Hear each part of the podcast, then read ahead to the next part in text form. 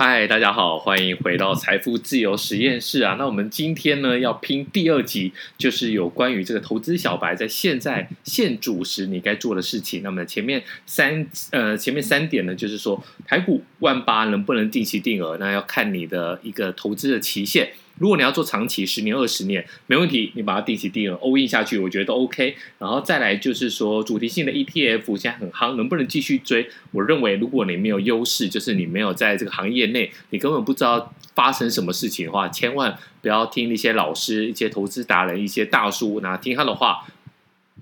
很有可能就是他把你当成韭菜给割了。好，再来就是大陆的监管力道，我觉得你不用太担心啦。如果你是买基金的话，就持续的来做一个定期定额，也不用特别加码。那如果你是买它的个股的话，你就要看看说你能不能够来熬个一两年啊。通常它每到三到五年都会有一个监管力道，我相信在三五年之后呢，阿里巴巴又是一条活龙。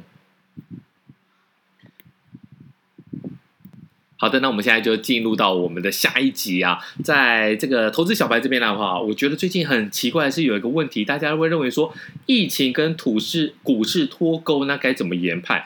呃，这个我觉得大家就是想多了啦，就是现在这个疫情，不管是 Delta 的变种病毒或者怎么样，其实你觉得你有办法去呃去研判股市吗？我觉得不管是美股或是台股，我觉得你要从疫情的一个发动。你要从疫情的一个转折，然后来对照你的这个资金上面要投入的一个发动时间，我觉得这个是非常困难的一件事情啊。那最简单的做法，如果你不知道，你就投资大盘的 ETF，台湾就是零零五零，美国呢就是全呃美国就是 VTI 嘛，那是美国全市场。那全球的你就用 VT。所以呢，如果你不太知道的话，你就投资这三种 ETF。那如果你觉得说你要去抓这个。疫情的转折跟你这个投资，你希望说有点哎主动投资要来打败大盘，那很简单，我今天告诉你两个名牌啊，那一个就是金华酒店，金华酒店在这个过去呢是过得非常的凄凉啊，那整个国际市场是消失了，那很多的外送也出现一些问题啊，所以。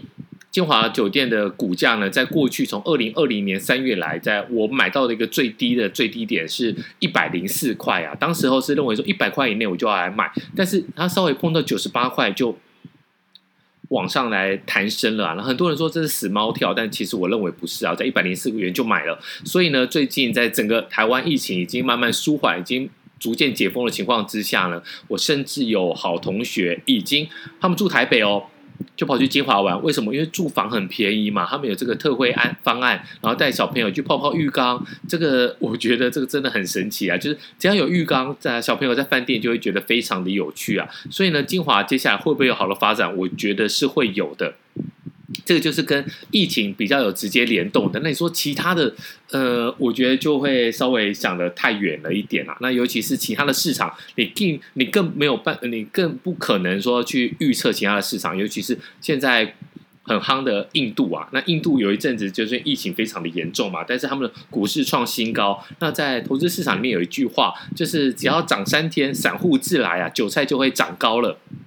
很多人就想说啊，我最近台股的波动比较大，我去投资印投资印度，那我就回头告诉你说，印度你熟吗？印度的政治的情况你了解吗？你肯定不了解嘛，所以你就不要想太多了。如果你要去用疫情来抓，拜托你就抓台湾个股就好了，不要想得太遥远。好，再来就是小额投资人要如何对抗通膨啊，这是一个很大的一个问题啊。我们之前就有聊到说呢，你现在在整个通膨已经快要失控的情况之下。你要怎么做？第一个，你可以买房子，你就买房子，你一定要把钱找到一个地方放。这个钱能不能够带给你很大的一个投报率？我觉得在接下来这五年并不是一个重点，重点是说这个通膨太严重了，通膨怪兽已经出闸的情况之下，你一定要把钱放在一个资产里面，不管是股票或是房子。以台北市来讲的话，我比较推荐的就是大安区的房子，那中正、松山区都没有问题。你买一个房子，那你就稳稳的让房子来增值，可不可以翻一倍？我觉得是没办法的，但至少它可以确保你的。这个现金的购买力不会下降。那么小额投资人的话，其实你也可以买我们刚才讲到的那三大神器啊，就是买全球的 VT，然后买美国全市场的 VTI，买台股的零零五零。你一定要进行一个投入。如果你没有投入的话，你一定会被通膨怪兽给吃掉你的现金购买力。你最怕的一件事情，我真的要这个高声疾呼啊！就怕一件事情，就是你把钱放在银行，还不是定存，定存还有零点七、零点八的年年年利率，你把它放在定存里面，你觉得说，哎呀，我有几百万在身上，cash is king，no，cash is trash，cash is bullshit，你千万不要再持有这个活存的现金了，到时候你以为你有几百万，但是你发现说你要买房子的时候，哇，房价已经高涨了，你发现你要买车子的时候，哇，车子也很贵了。所以最好的情况就是买房子，或是买我们刚才讲的三大神器的 ETF。那如果你定期定额，你真的怕没有关系，你一百万就分成三个月，蹦蹦蹦三件，那把这个钱投入股票市场里面，这个是最好的一个选择。那很多人就想说，哎。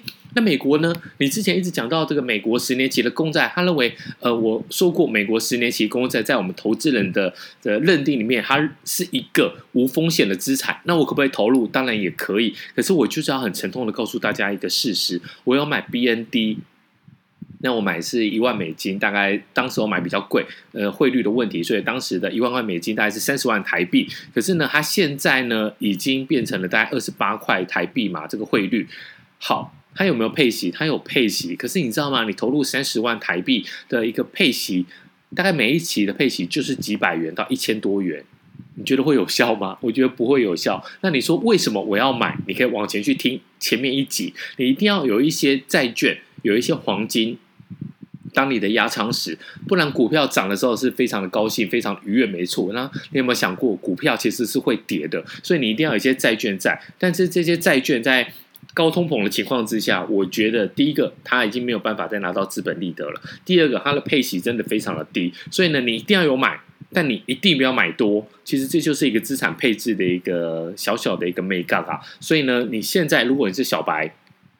如果你要做一个资产配置，你可不可以拥有债券？当然有，但是对我来讲，就是五趴五趴的债券的部位就好了，其他就是买股票。这个是对抗通膨最好最好的一个选择啦。那如果你有能力买房子，当然是更好，就是中正区，台北市就是中正区跟这个大安区，不要忘了。好，那另外就是大家很热情的来问的就是一个美股。那当初我们也是以主要是以讲美股为主。那么疫情在一个没完没了的情况之下，美股会不会转向走向空头啊？其实我觉得不用太担心呐、病毒会不停的出现变种，那确诊人数也是会起起伏伏，有时候来突然多了好几万人，有时候又是几千人，好像你也不太知道说它到底是慢慢的逐渐收敛，还是病毒这个肆虐情况之下，整个会变得更严重。但是你要观察的并不是这个确诊人数，你要观察的其实是市场的市场的反应。你无法来抓这个病毒到底什么时候会消失，什么时候会变成一般的流感？每年我们打一剂疫苗就好了。但是你可以看到的是，现场的反应、市场的反应是越来越小。这代表什么意思？代表说呢，市场对这个整个病毒的情况，在慢慢一次一次的这个发展的过程当中，还已经内耗内化了。就是说呢，这个病毒。不管严重或是不管变得比较呃受到控制，其实不管如何，它的高低起伏都是比变得比较小的。所以呢，你应该去看的是企业。我觉得在美股这边的话，它很多的企业的现金水位已经逐渐的拉高了。只要疫情逐渐的走稳，嗯、你不求今年就要疫情消灭嘛，但是你也看得出来了，疫情慢慢的一个收敛的情况之下，只要疫情持续稳定了，企业就会转。向来进行投资，只要企业开始投资的时候，美股还是会有一波很大的一个多头。但是过去这两年，其实你要知道，美股飙的这么快。并不是常态。接下来的话，美股会进入一个慢牛的行情。所谓的牛市跟熊市嘛，那牛市就是对比熊市是，其实它是多头，可是呢，它不会飙涨的这么快速。过去两年是不正常的。接下来的话，它可能每年对我来讲的话，以这个大盘指数，我觉得每年大概就是涨五趴到十趴。但是这对你来讲，资产如果你有一百万的资产，每年涨个五万十万，还不好吗？我觉得可以对抗通膨的三点五趴，就算是一个不错的。所以呢，你持有美股的人。你不用担心，你就把它放着。接下来美股还是有一波大多头可以来期待。那我们今天呢，在明天要开盘之前呢，那连续那个弄了两集，也就希望说呢，第一个可以给你一个投资的一个方向，那第二个就是说可以增强你的信心呐。我觉得在过去这几年来，投资其实真的是蛮辛苦的。那大家很多时候就在想说啊，赚了钱是不是居高思维？那这个现金的部位是不是要或要把它调整大一点？其实我觉得这背后的想法就是说，我赚的钱到底要不要把它 cash out 出来？至少我可以持有，让我的获利来实现。我不要再呃抱过一座山或什么样。这个对我来讲，其实我觉得这个是情有可原，大家也都是认为这是一个合理的选择。但是。不要忘了，并不是每个正确的投资选择都会让你觉得舒服。那我们刚刚几个分析，以上六点，希望可以让你来参考，也度过接下来要开盘的这四天，台北股市或美国股市。好。那还是最后，谢谢大家的收听，也希望你可以五星按赞留言啊。那你的每个留言都是我一个很有成就感的一个动力来源啊。那如果你有任何的问题，不管是个股也好，或者是区域行情也好，欢迎你在下面来五星按赞留言给我，我们直接就在 Podcast 上面来回复你。好，谢谢，拜拜。